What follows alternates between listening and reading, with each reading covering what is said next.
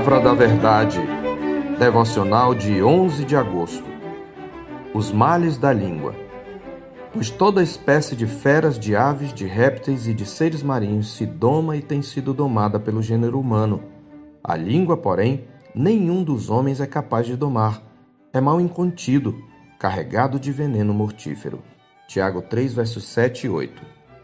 A Escritura afirma que a morte e a vida estão no poder da língua o que bem a utiliza come do seu fruto. Em Provérbios 18, 21. Todavia, como tudo mais na natureza humana, a língua também foi contaminada pelo pecado de modo que tornou-se uma arma mortal. Poucas coisas são mais poderosas em nosso arsenal do que nossas palavras. O capítulo 3 de Tiago fala exatamente sobre o poder da língua e os males que, por causa da corrupção do pecado, ela pode causar. O apóstolo começa afirmando no verso 1 que aqueles que quiserem ser mestres devem aperceber-se de que, em razão de sua proeminência, eles serão julgados muito mais severamente por Deus quanto aos tropeços. Ele reconhece em seguida que todos tropeçamos em muitas coisas, no verso 2. Mas o tropeço mais difícil de se evitar é exatamente o da língua. Por isso, se alguém não tropeça no falar, é perfeito varão, capaz de refriar também todo o corpo. Em outras palavras, se você quiser desenvolver o domínio próprio, comece pela língua. A língua humana é perigosa e mortal por pelo menos três razões. Primeiro, pela sua poderosa influência. Tiago se utiliza de três figuras para descrever o poder da influência da língua, todas elas pequenas no tamanho, porém gigantes na sua influência.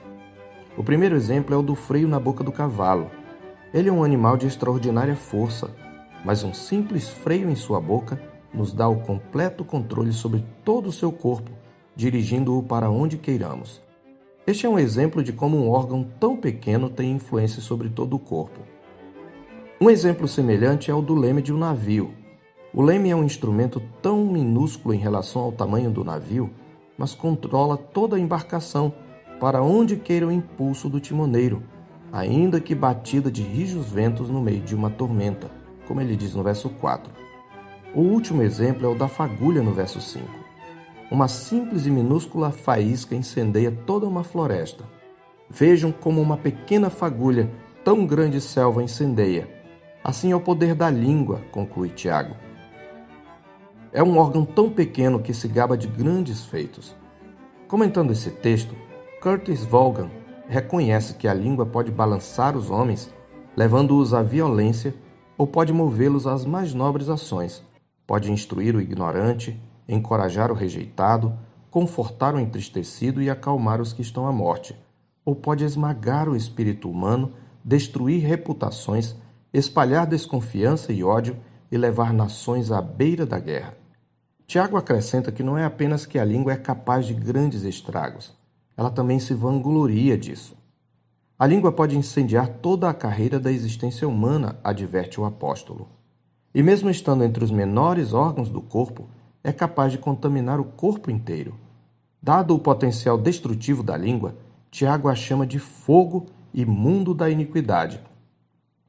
Segundo Simon Kistemacher, Tiago quer dizer que a língua é um mundo de perversidade entre as partes do corpo, sendo um veículo para o pecado. Ela conta mentiras, difama o nome de alguém, alimenta o ódio, cria discórdia, incita a luxúria e, em resumo, dá origem a muitos pecados. São cometidos poucos pecados nos quais a língua não está envolvida. Por isso, conclui o autor, uma língua perversa suja a personalidade toda.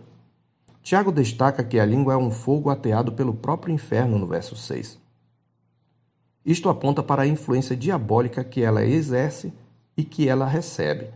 Neste sentido, ele afirma nos versos 14 e 15: Se pelo contrário Tendes em vosso coração inveja amargurada e sentimento faccioso, nem vos glorieis disso, nem mintais contra a verdade. Esta não é a sabedoria que desce lá do alto, antes é terrena, animal e demoníaca.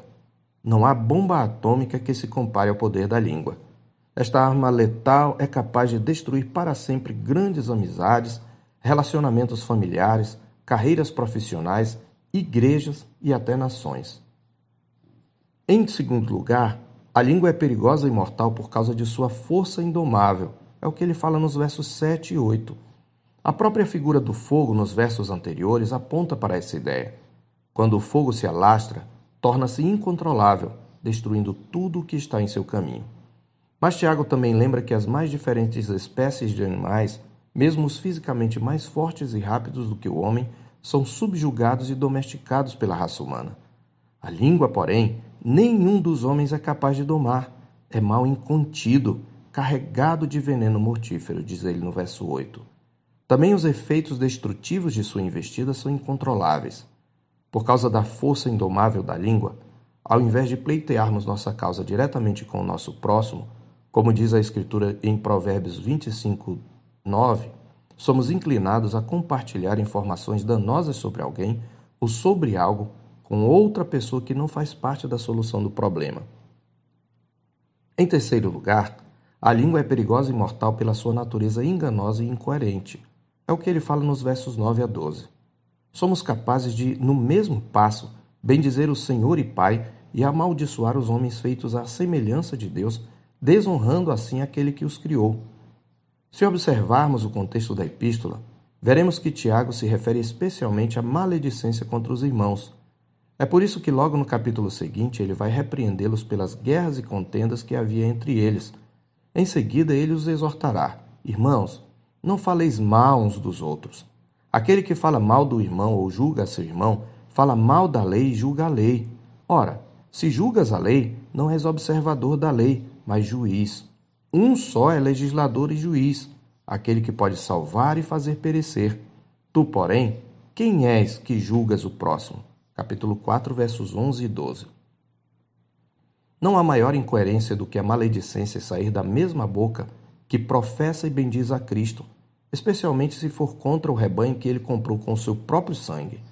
É como se uma fonte jorrasse do mesmo lugar o que é doce e o que é amargoso, ou como se uma figueira produzisse azeitonas.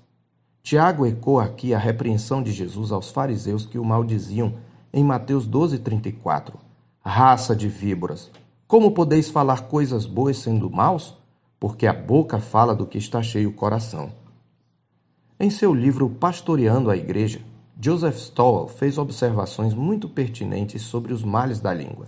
Ele diz: Em todo conflito há pelo menos a possibilidade de que tenha sido eu quem tenha estimulado a ofensa.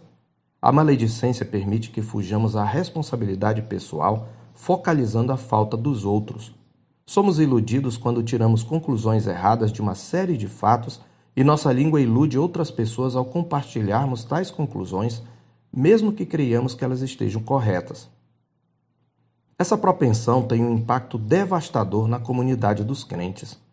Tenho me surpreendido através da breve história de minha vida com a grande frequência que tiro uma conclusão inicial de uma série de fatos e depois, quando alguns fatos adicionais surgem, descubro que minhas conclusões precisam ser mudadas.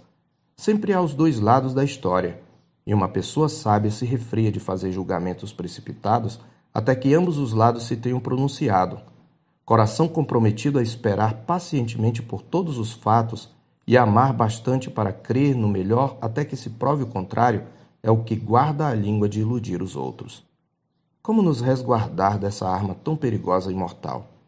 Antes de tudo, lembremos-nos que o domínio próprio é fruto do Espírito e que os que são de Cristo Jesus crucificaram a carne com suas paixões e concupiscências. Isto está escrito em Gálatas 5, 23 e 24. Como disse Dwight Moody, temos necessidade de que o Espírito Santo venha com poderosa virtude e consuma toda a vil escória que há em nós. Precisamos mortificar dia a dia a nossa tendência a falar precipitadamente Neste caso, é fundamental ouvir o conselho de Deus por meio de Tiago, no capítulo 1, verso 19 e 20. Sabeis estas coisas, meus amados irmãos. Todo homem, pois, seja pronto para ouvir, tardio para falar, tardio para se irar, porque a ira do homem não produz a justiça de Deus. Eu sou o pastor Marcos Augusto, pastor da Terceira Igreja Presbiteriana de Boa Vista, em Roraima. Tenha um bom dia na paz do Senhor Jesus.